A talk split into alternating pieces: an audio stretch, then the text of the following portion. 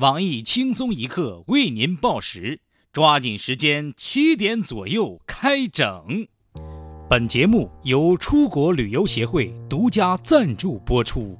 出国旅游协会，全球华人出国旅游的黄金选择。本协会主打海外华人旅游维权服务，无论您是随地吐痰被罚款，还是孩子当街大小便被抓，亦或是排队插队被打、机场闹事被殴、坑蒙拐骗被贬，甚至是杀人放火坐大牢，都可以找到本协会，我们可以火速为您摆平。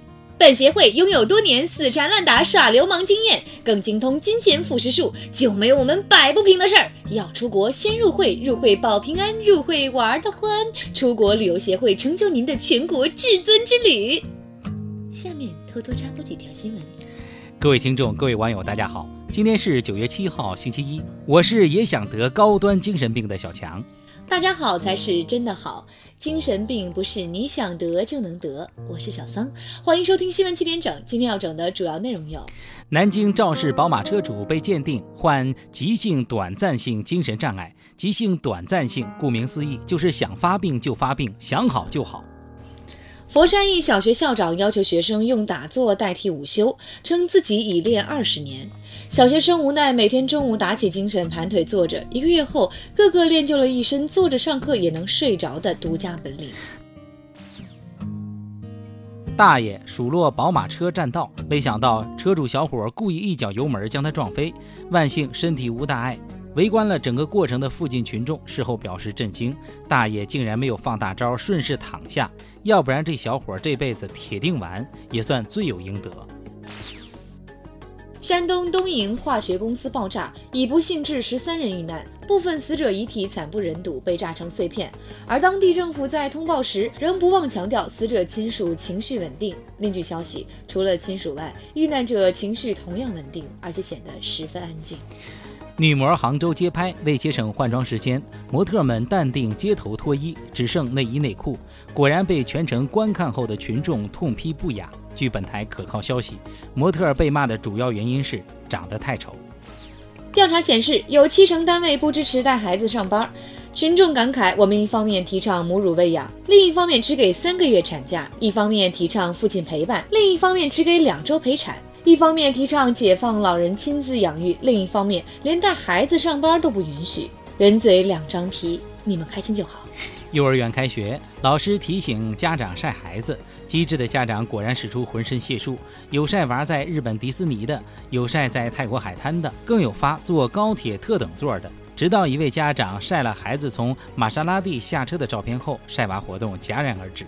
所谓教育要从娃娃抓起，树起正确的价值观，老师和家长真是身体力行。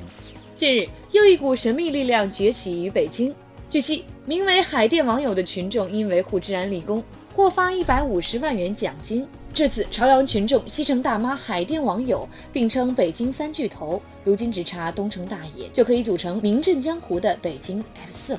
重磅消息：举世闻名的郭美美案将于九月十号开审。检方指出，其组织他人进行赌博，情节严重，应追究刑责。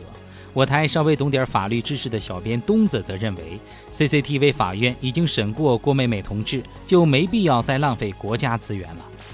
贴心科普又来了，飞机上哪里最脏？研究显示，座椅小桌板最脏。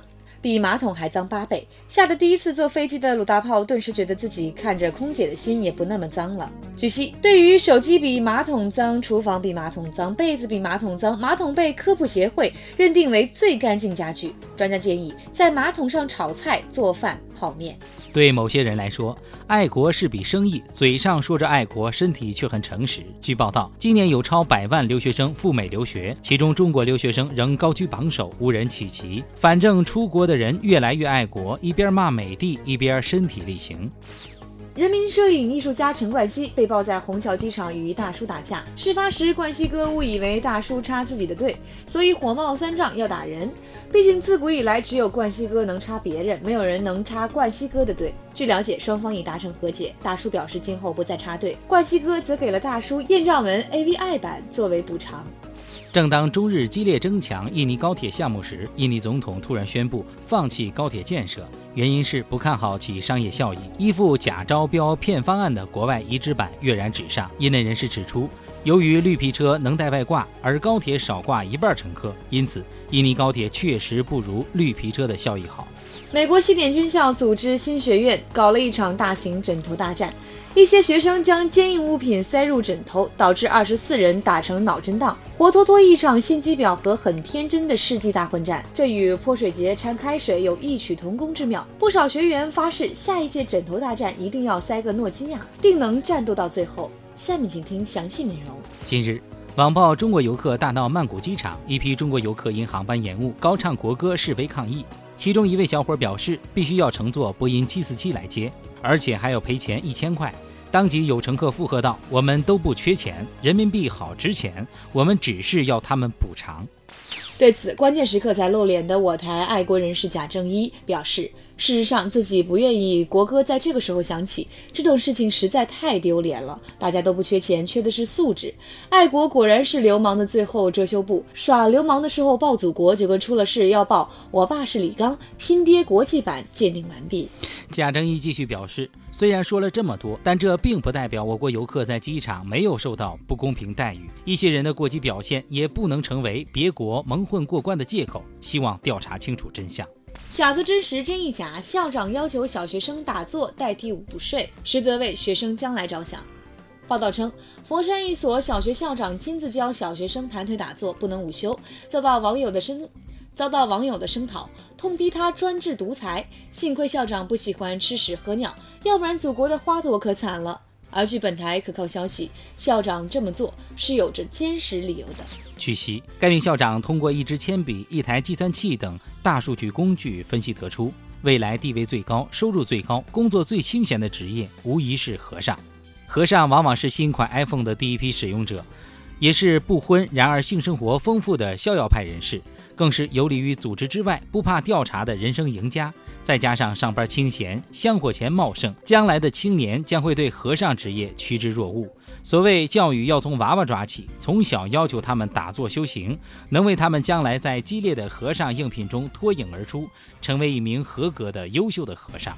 希望网友不要对校长的大胆改革品头论足，请无条件的支持他。今天的新闻七点整就先整到这里。轻松一刻，主编曲艺，携本期小编挑灯之夜，将在跟帖评论中跟大家继续深入浅出的交流。明天同一时间我们再整。